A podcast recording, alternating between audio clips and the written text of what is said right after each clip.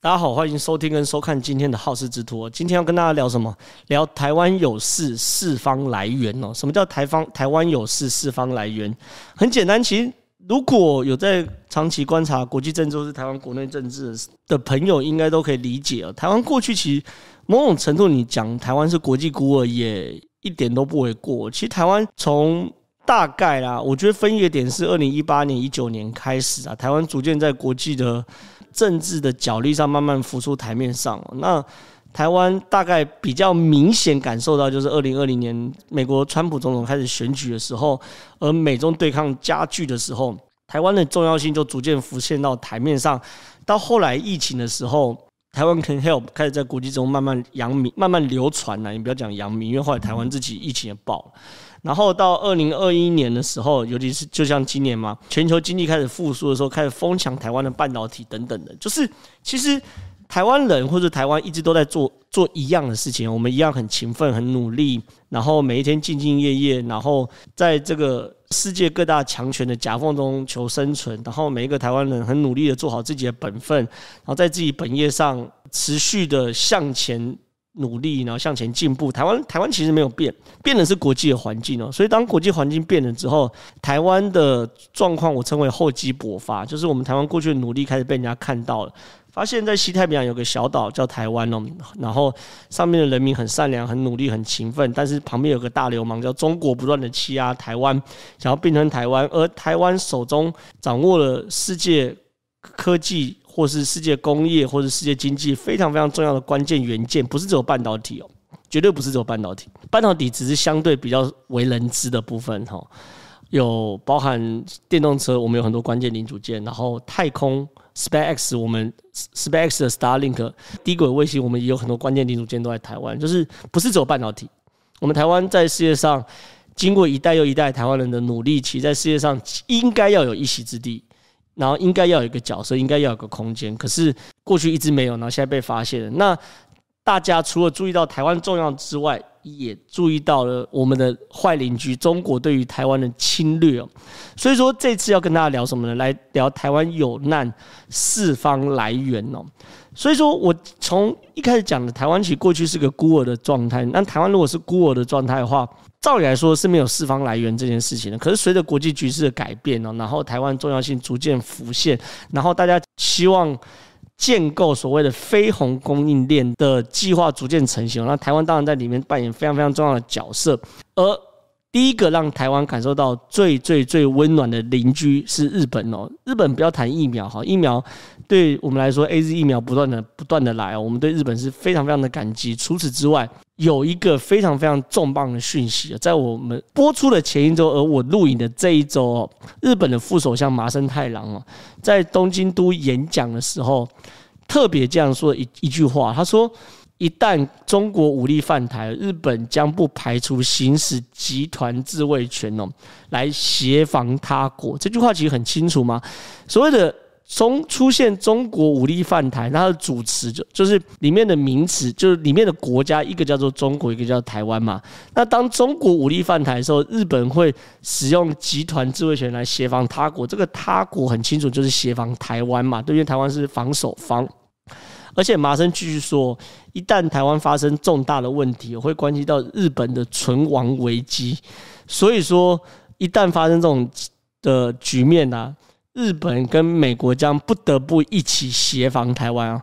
这件事情要怎么解读呢？应该连着前面一篇报道，就是英国金融时报的报道来解读。英国金融时报在前前一周，我看在这边，OK，Financial Times 在这边嘛，OK，在。二零二一年的六月三十号也有类似的报道，他的报道是什么东西？他去访问了六名日本跟美国不具名的官员哦。他说，川普整个英国金融时报内容是说，川普在任内的最后一年，美国跟日本的将领哈已经开始针对可能的台海战争进行的这个规划。然后呢，除了规划之外，这个规划是除了沙盘推演的规划之外呢，还有。在东海及南海的联合军演，就是说除了规划之外，已经开始做所谓的军事演习哦。那这件事情其实除了在东海跟南海做军事演习之外，更关键的让我注意到的是什么？因为东海就在中国外海，不不就在日本的外海嘛。那在东海是非常非常合理。更让我关键是说，在南海也有，那他们在南海做什么演习？是以天然灾害救援为名义做演习，但是它实际上其实就是军事的演习哦。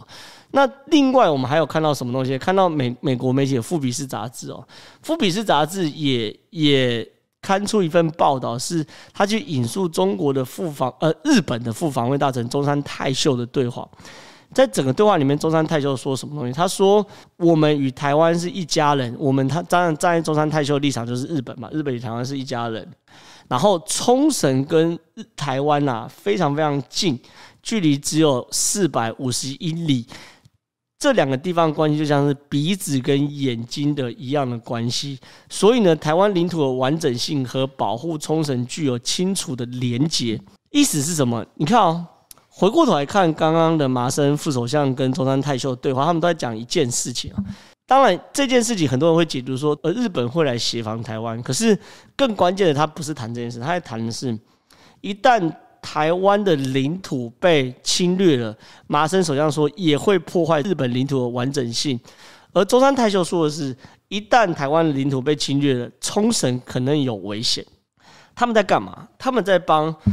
日本自卫队出兵协防台湾的法律要件做解套，很清楚的是，中日本其实是所谓的和平宪法，在日本和平宪法框架下，日本的军队只能用只只能自我防卫之用，所以它叫做自卫队，它不叫军队。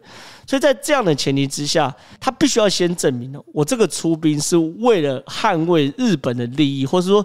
我这个出兵是因为日本的利益受到影响，是日本的领土受到危险，所以我才有出兵的法律合法性或宪法合法性、合宪性。所以说，你看哦，中山泰秀跟麻生不断的说啊，台湾如果出事，日本领土也会出事；台湾如果出事，冲绳也会出事。他其实很清楚是在日本塑造一个未来，如果有一旦发生什么什么万一的时候。日本协防台湾的合法性，这对我来说反而是更重要。因为日本协防台湾这件事情，其实已经不是公开的秘密了。我们更在观察或我们持续去在乎的事情是，日本如何突破它和平宪法框架。那很清楚的，麻生跟中山泰秀已经定调，甚至我可以讲，日本内部的内阁已经定调，到时候就说，因为如果台湾掉了，日本未来也可能会掉，甚至会波及日本的领土，所以。我们台日本有必要来出协防台湾这样的逻辑来符合日本的和平宪法，这更重要，这更重要。在民主法治国家，你不是想干嘛就干嘛，跟中国不一样。那接着很多人就会问说：“诶，那既然说有在做演习，日本有什么样类似的演习吗？”很有趣的事情是，日本现在正在做所谓“东方之盾”的军演哦。日本“东方之盾”军军演，你看，依照岸信夫的讲法哦，国防大臣嘛，对不对？他里面讲的是陆军总监美国跟日本的共同训练，那这个共同训练是什么？是史上最大规模的共同训练。日本自卫队出大概是三千名啊，那美国的军队大概是一千多名，然后互动。你其实可以看到，现在这个影片其实就是这个东方之盾军演的影片了。那这是什么？沙盘推演嘛，对不对？那在这个做沙盘推演的面孔，你其其其实可以很清楚看到。他不是只有日本人，他是美国人跟日本人在共同去做所谓的，你看，这是有白皮肤跟黄皮肤里面人嘛，是在共同做所谓的沙盘推演的动作。那这种沙盘推演动作其实代表是什么呢？他们在做作战准备的时候。两个国家是可以共同商议所谓的战争方向的。在沙盘推演之外，我们现在看到就是丛林作战嘛，对不对？丛林作战的时候，你也可以看到是混合编队，就说不是美军一个 team，日本自卫队一个 team 哦，而是美军跟日本自卫队他们共同，你看在做混合编队，然后共同作战的状况。这表示其实两个国家的军队哦，在战术上、手势上、语言上的所有。都已经一致，而且趋同，你才有可能做出这样混合编队的动作。那当然了，我们刚刚看到那些东西，其实都是相对啦，就是说我们透过一些释出的片段可以观察到的表面讯息，就是说它的指挥系统是美国跟日本共同拟定的。然后他们在小组作战是混合编队，简单来讲，一个小队里面是有美军跟日本自卫队的，是可以共同作战。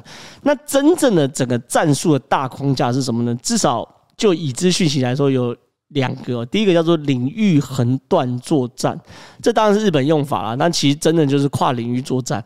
那这个时间点是在六月二十九号这个北海道的演习场哦。那我们看到这个演习的画面，其实它释出的是相当单纯的。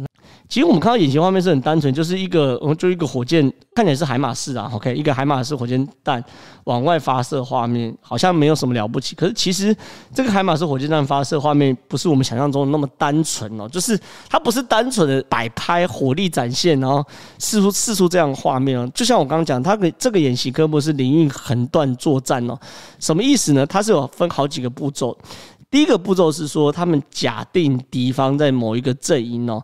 但假定敌方在这个阵营的时候呢，他们会用电子作战哦，假定把包含对方的雷达等等哦，全部都遮蔽下来。简单讲，让人家把敌方的眼睛戳瞎。这第一步。第二步仅是说，他会透过无人机哦，把敌方具有攻击目标跟攻击价值的位置往后回传。然后第三步呢，美国跟日本会共享这个无人机的情报。然后共享无人机的情报的时候呢，美美国会用海马式火箭弹，然后日本呢陆上自卫队会用他们自己的地对地的火箭弹，共同发射去击垮这个目标。那这件事情有几个意义？第一个是，这是一九八二年以来哦，东方之盾成立以来。美国跟日本首次在日本境内发生发双边实弹射击，就是美日共同在日本的领土上开火。那这东西呢，当然会有所谓的政治上意义，然后也会有战略上意义。可是更重要的事情是我们看到它整个标定的过程，美国跟日本的资料链是互通的，然后它的战术是最新的电子作战。这东西会让人家认为。不要再讲日本的军队是自卫队，日本的军队就是黄皮肤的美军。这是第一届第一个跨领域作战。第二个联合防空演习，联合防空演习时间点是在七月一号，在奄美大岛，出动规模人数不多，陆上自卫队四十人，然后美军三十人的协同演练。可是这个演习也非常非常惊人哦，他们是在奄美大岛部署了。爱国者三型的防空飞弹，哎，我一句话就讲完了，好像没有什么了不起。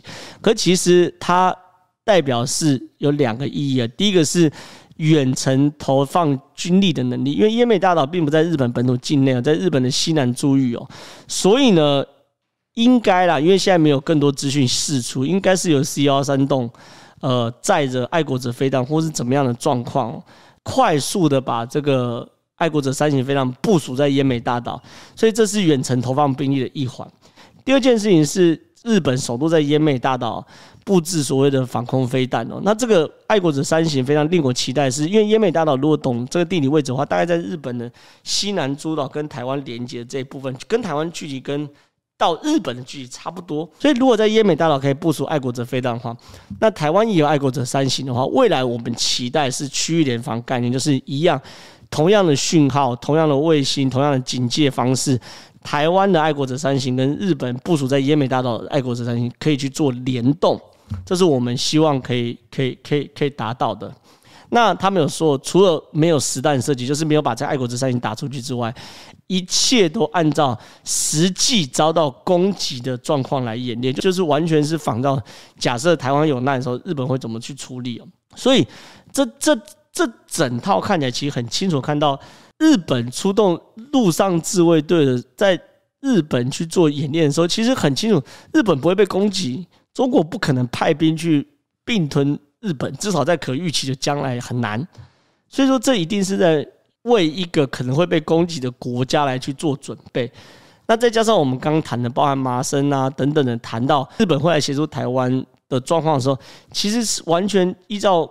非常非常多迹象都显示，这样的军军演其实就是在为有一天中国侵犯台湾来去做处理。那很多人都说，好了，那既然包含美国都都都都表态会协防台湾，然后或者是说维持台海的稳定，日本也明确表态，澳洲看起来也好像站在同盟这边，印度也站在同盟这边，我们台湾总不可能一直都是。那那台湾呢？台湾自己的努力是什么？台湾总不可能一直伸手牌吧？就是软烂，然后靠了都都靠比其他国家来接济？当然不是哦，因为其实从现在的状况其实可以看到，台湾武器不断的在汰旧换新，台湾的战绩 OK 也不断的在更新。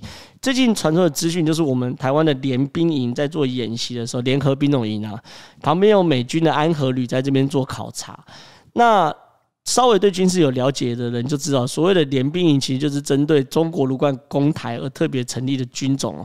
它是联合兵种营，它不是这个不是以前这个营队，如果是陆军就陆军，海军就海军，它没有，它里面联兵营里面是有陆海空联络官的，是随时可以叫海上的火力支援跟空中火力支援等等的复合型作战。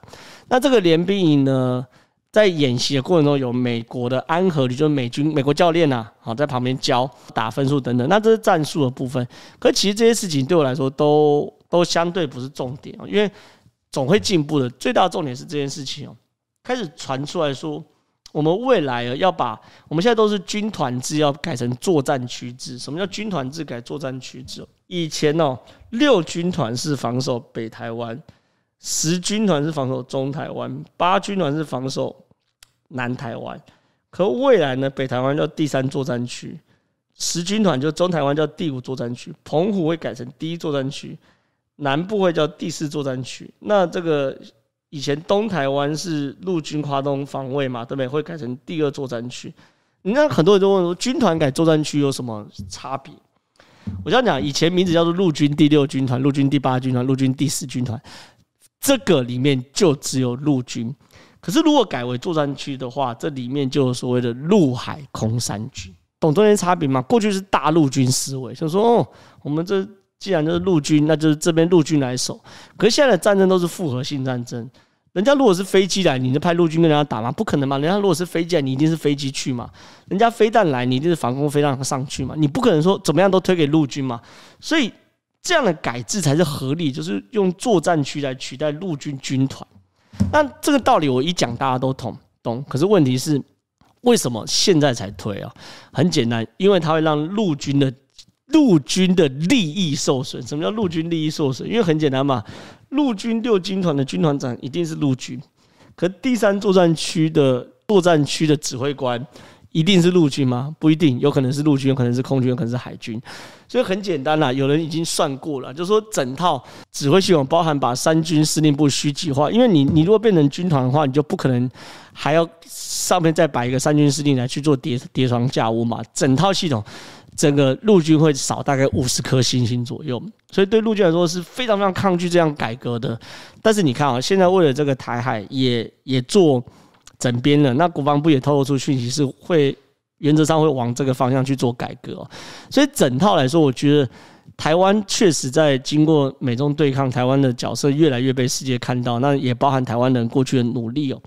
那在军事上面，我们确实过去有很多不足的地方，包含我们的后备，包含我们战术的落后，包含我们武器的落后等等的，都逐渐在改变的过程中。最大就是说，我们整个。陆军或者说整个军队架构都在做改变的时候，我其实是很期待我们陆军能够变成一个现代化的战斗部队的。所以说，台湾有难四方来援哦。其实我当然这是我们我这节标题啊，可是其实背后更重要重要的是什么？人助天才会助啊，就说你自己如果不努力的话，别人是不会来帮你的。所以对我们台湾来说，我们其实面对到这样的恶邻居，我们别无选择，我们只能更努力哦。所以说。今天这是我今天的分享，然后大家如果喜欢的话，一样拜托大家可以订阅，然后分享我们的正传媒粉丝专业，还有我们的 YouTube，未来所有更新的资讯都会在这边跟大家分享。以上，拜拜哦。